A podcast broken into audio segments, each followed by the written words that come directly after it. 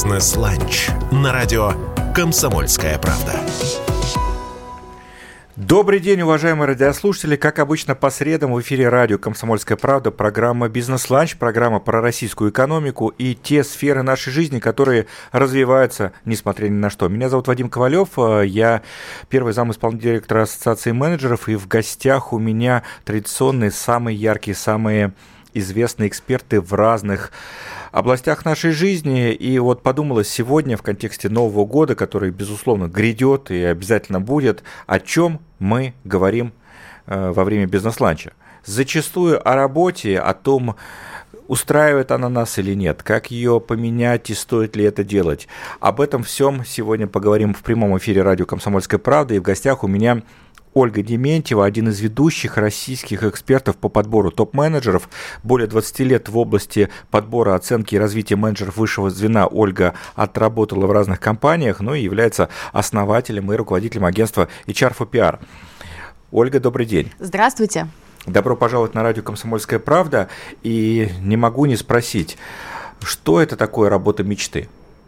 У каждого своя работа мечты, конечно, но кроме фантазии есть еще реальность. И, конечно, а, когда мы говорим вот это словосочетание работа мечты, а, это у каждого что-то свое, конечно. Да? И, может быть, это связано с какими-то представлениями, мечтами, если это молодой студент и еще не начал свой карьерный путь. Или это может быть какая-то смена карьеры, если человек уже опытный и взрослый, и в его представлениях работы мечты это что-то такое вот нереально фантастическое, да, но в целом довольно а, много, мне кажется, сейчас людей, довольных своей жизнью, своей работой, тех, кто может сказать, что они а, работают, и у них работа мечты. Самое главное, что для россиян в работе? Ну, наверное, зарплата, ее размер. В большей степени люди меняют работу, чаще всего действительно из-за зарплаты, так и есть. А что на втором-третьем месте? Ну, на втором месте, наверное, реализация. Просто в какой-то момент с возрастом э, у людей меняются ценности, и они хотят быть полезными обществу, у них э, есть потребность делать что-то такое заметное или полезное или доброе. То есть я замечаю, что вот после 45 лет вот эта потребность, она действительно меняется. Кто-то заработал, возможно, уже достаточно для того, чтобы заниматься чем-то по велению души. Поэтому все меняется. Сначала ты денег хочешь, потом ты хочешь э, реализации или признания, или просто быть таким социально полезным. Вообще россияне часто меняют работу? А, считается кем-то, не знаю почему такое, откуда это взялось, что 2-3 года это достаточный срок, чтобы сменить работу, но я не согласна с тем, что нужно скакать, я считаю это плохо, и вот специалисты моего профиля, хедхантеры, на самом деле так не думают, и работодатели так не думают, что вот каждые два года надо менять работу. Лучше всего, конечно, стабильно развиваться в той компании, которая соответствует ценностям, соответствует э, представлениям о том, чем хочется хочется заниматься. То есть я верю в то, что нужно делать карьеру в одной правильной для тебя подходящей компании. Вот ты употребила такое страшное слово «хедхантер». Да. Пугающее. Что это, это сленг. Что это такое? Охотник за головами. Дословно. Это, это сленг, потому что uh, executive search долго так, произносить. Еще раз по-русски. Executive search это подбор топ-менеджеров. Вот, это к нам uh, пришло Запада, поэтому мы используем это словосочетание на английском языке. По сути, это подбор топ-менеджеров, подбор руководителей высшего звена. Поэтому, чтобы так долго не объяснять и не говорить, используется сленг, охота за головами, более понятно всем, то есть переманивание, грубо говоря, тех ценных кадров, которые могут быть интересны для крупного бизнеса. А вот как стать таким ценным кадром, чтобы за тобой охотились, такие как ты?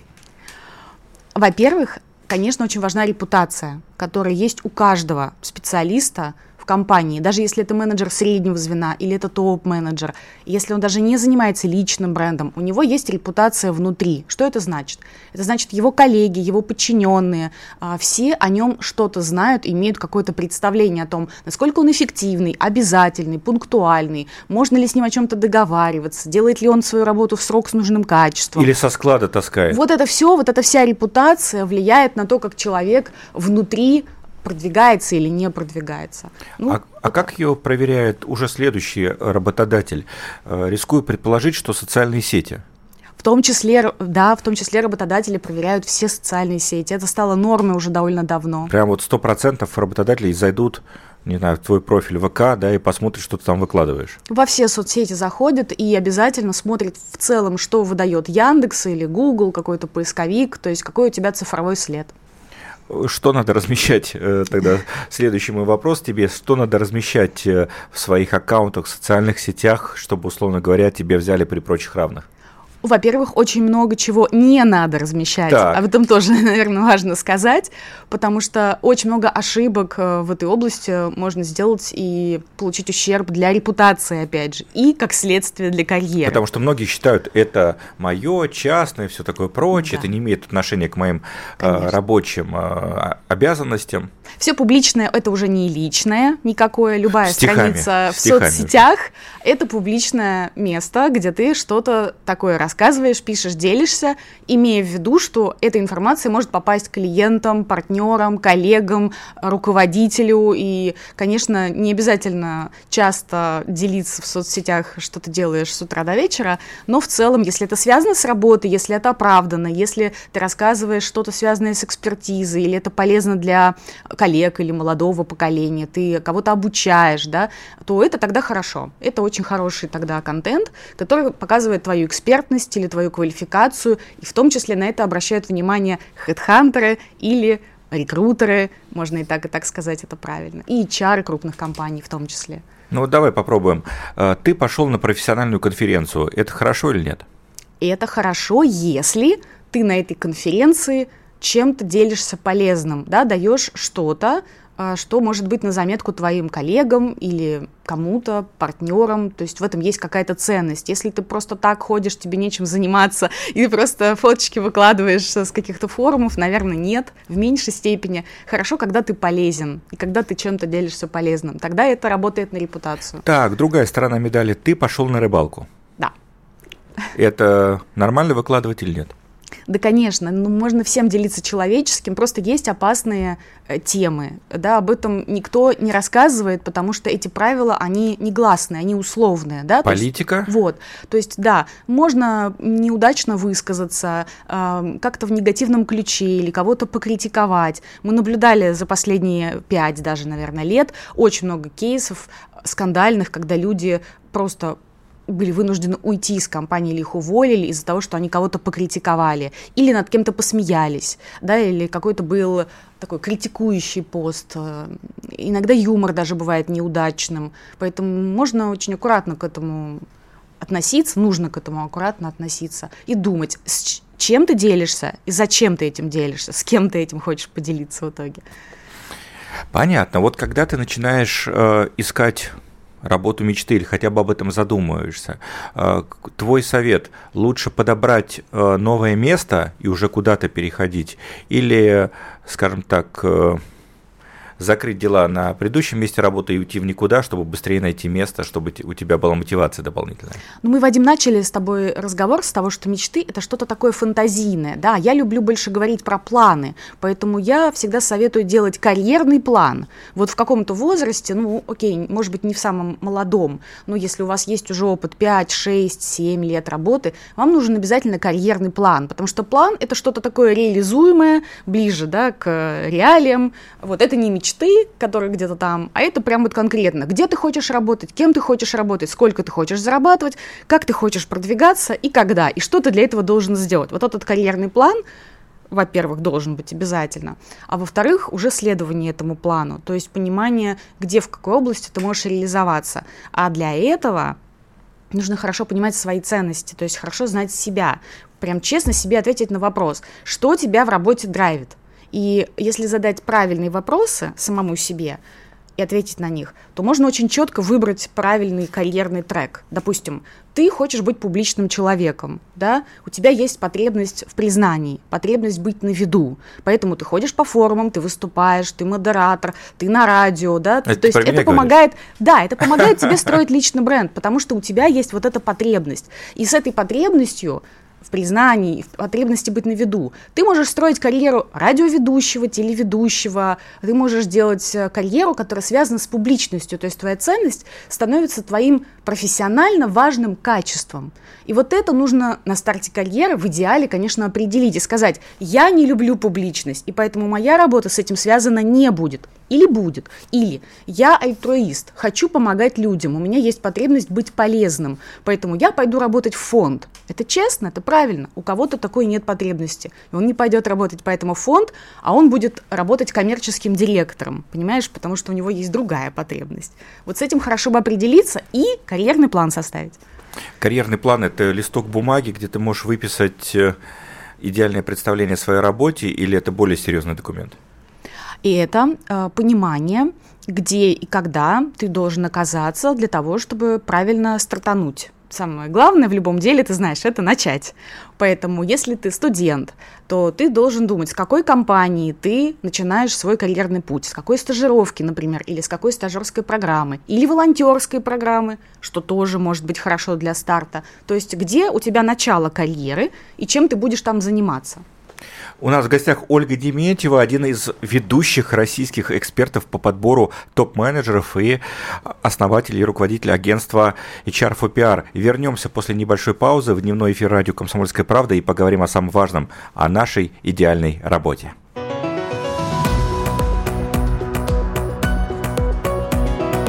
Бизнес-ланч на радио «Комсомольская правда».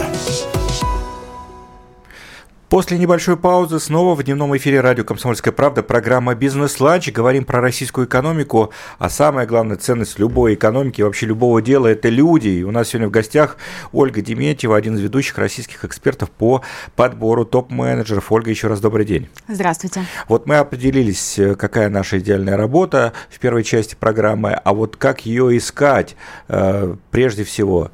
Подготовить резюме? В том числе подготовка резюме. Но это, конечно же, формальность. Это один из этапов, э, и многие эм, обращают на это слишком много внимания, такое избыточное внимание, как э, там писать резюме, сколько должно быть страниц, что там главное, что не главное. Но это, по сути, всего лишь э, формальный документ, да, где есть просто какие-то факты. Вот учился там-то, работал там-то, да, возраст, не знаю, об, образование и так далее. И это, конечно, не главное в поиске работы, потому что, Вадим, а, большинство людей находят работу по рекомендациям коллег, как раз подчиненных этих людей, с которыми вот ты с уже языка, работал. С языка сняла следующий вопрос. Наверняка многие сейчас наши радиослушатели скажут, да слушайте, вы рассказываете там про трудоустройство, про резюме, всех по блату набирали и будут набирать всех родственников устроят, Рекомендации. устроят в теплые места. Мне больше нравится слово по рекомендации, потому что, опять же, репутация – это самое главное для построения карьеры. Если ты с кем-то поработал из твоих коллег, и у тебя хорошая репутация, тебя будут рекомендовать, а тебе будут всегда помнить, как только возникнет какая-то вакансия или какая-то потребность, ты будешь первый, кого вспомнят, и кого на эту вакансию порекомендуют. Это важнее резюме. Многие люди трудоустраиваются вообще без резюме. А если вот нет такого круга общения, который мог бы тебе вакансию в хорошей компании предоставить, какие еще способы? Строить отношения, вот этот самый, да, а, как раз круг общения должен быть. Как раз для этого нужно ходить, знакомиться с кем-то на форумы, конференции, выступать, быть на виду. То есть строить как раз тот профессиональный круг общения, который потом тебя продвигает. Это нужно делать обязательно. А, Headhunter, Superjob, другие подобные порталы – рабочий инструмент? Ты знаешь, а, Headhunter подходит, на мой взгляд, для тех соискателей, которые находятся уже в каком-то отчаянном поиске. То есть, если ты топ-менеджер с хорошей репутацией, не нужен тебе вообще HeadHunter, и не нужно, в принципе, нигде размещать свое резюме. Это вообще не нужно. У тебя есть вот эта репутация, твои коллеги, твои подчиненные, твои бывшие начальники, и очень важно уметь работать вот с этой рекомендательной сетью. Это даже может лучше работать, э, чем рекрутеры или даже хедхантеры. Понимаешь, эм, чаще всего люди переходят, например, на другое место за своим начальником. Ведь это же известно, да, если ты хороший специалист, то твой начальник меняет работу и забирает с собой там часть команды или кого-то из команды, ну, либо трудоустраивает, помогает трудоустраиваться своей команде, переходя на другое место.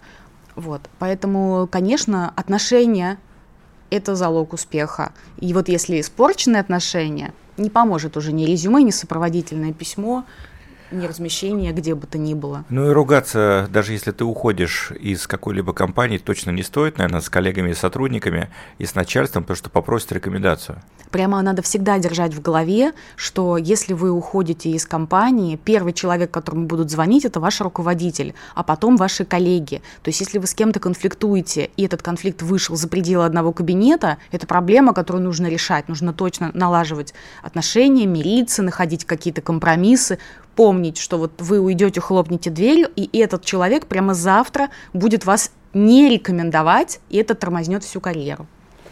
Что точно не стоит писать в резюме?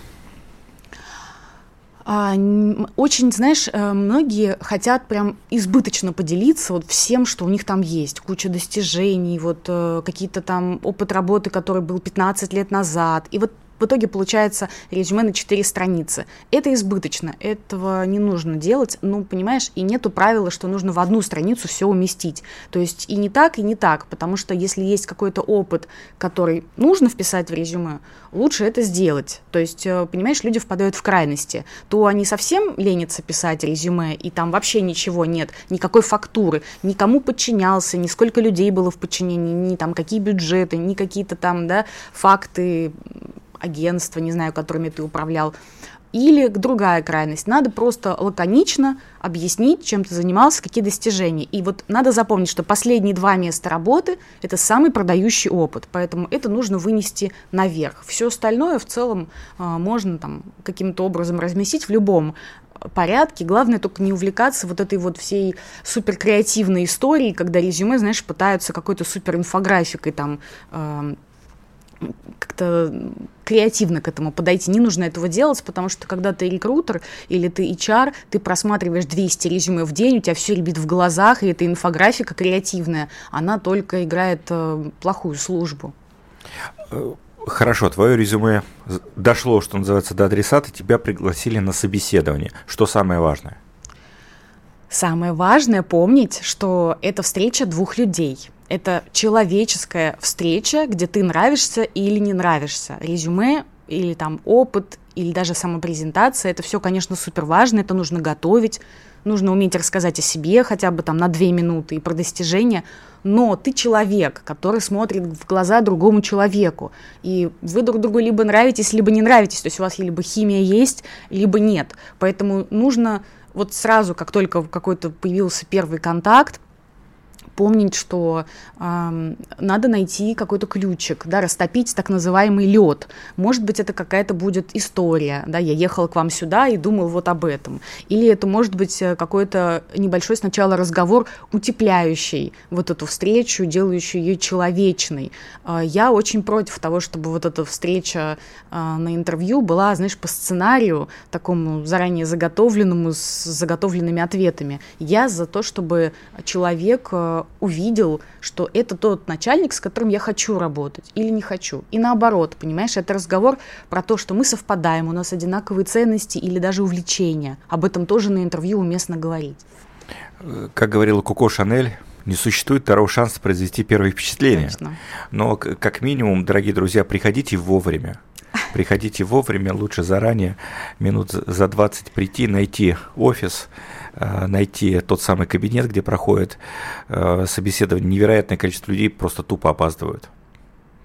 Во-первых, э, я хочу сказать, что все равно до сих пор есть еще соискатели, которые умудряются не смотреть в глаза на встрече. Или, например, они не улыбаются, потому что они находятся в диком напряжении. Это тоже все очень важно. То есть надо прям успокоиться, настроиться, идти с таким настроением, что я эксперт, я несу сейчас вот там свои знания, опыт, свою экспертизу, я пришел на встречу поговорить о том, чем я здесь могу быть полезным, и что я могу сделать вместе с этими людьми, да, над какой задачей я могу поработать. Вот это самое главное. Ну и как минимум хоть чуть-чуть почитать о той компании, куда ты 100%. идешь, потому что приходят люди, так, а что у вас за бизнес?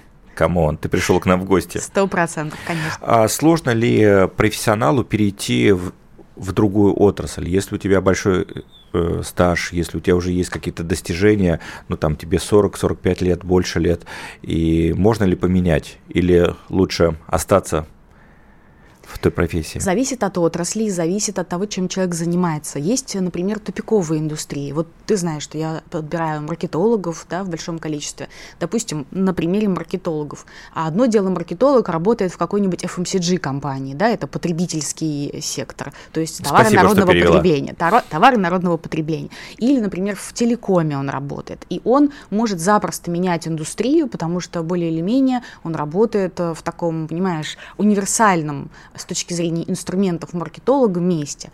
А если он работает в какой-нибудь фармацевтической компании или в а, автомобильной, допустим, компании, ему сложнее поменять индустрию, потому что у работодателя срабатывает стереотип, что ты работал в этой индустрии и работай дальше в этой индустрии, понимаешь, да, и зовут на интервью этих людей только в ту же самую индустрию, тогда есть проблема, и сложно иногда действительно поменять. И вопрос ведь, зачем ее менять, эту индустрию? Это же очень важный вопрос.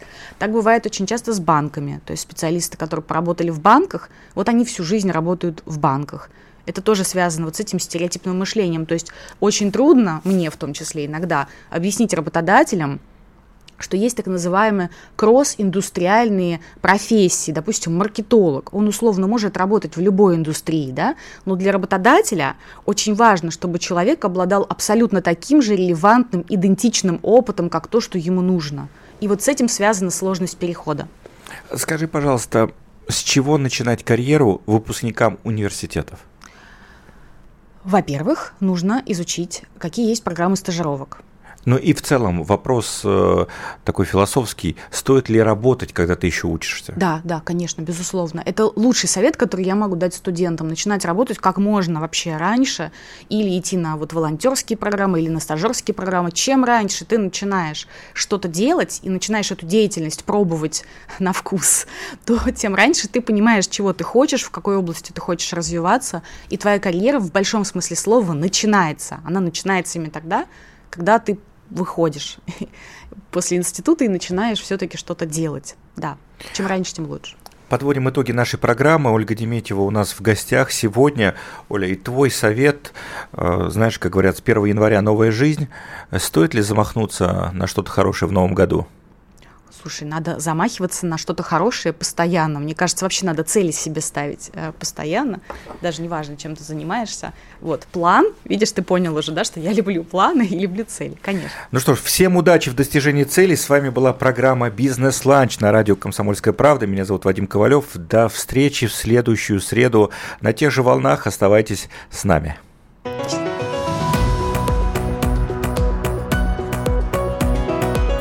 «Бизнес-ланч» на радио «Комсомольская правда».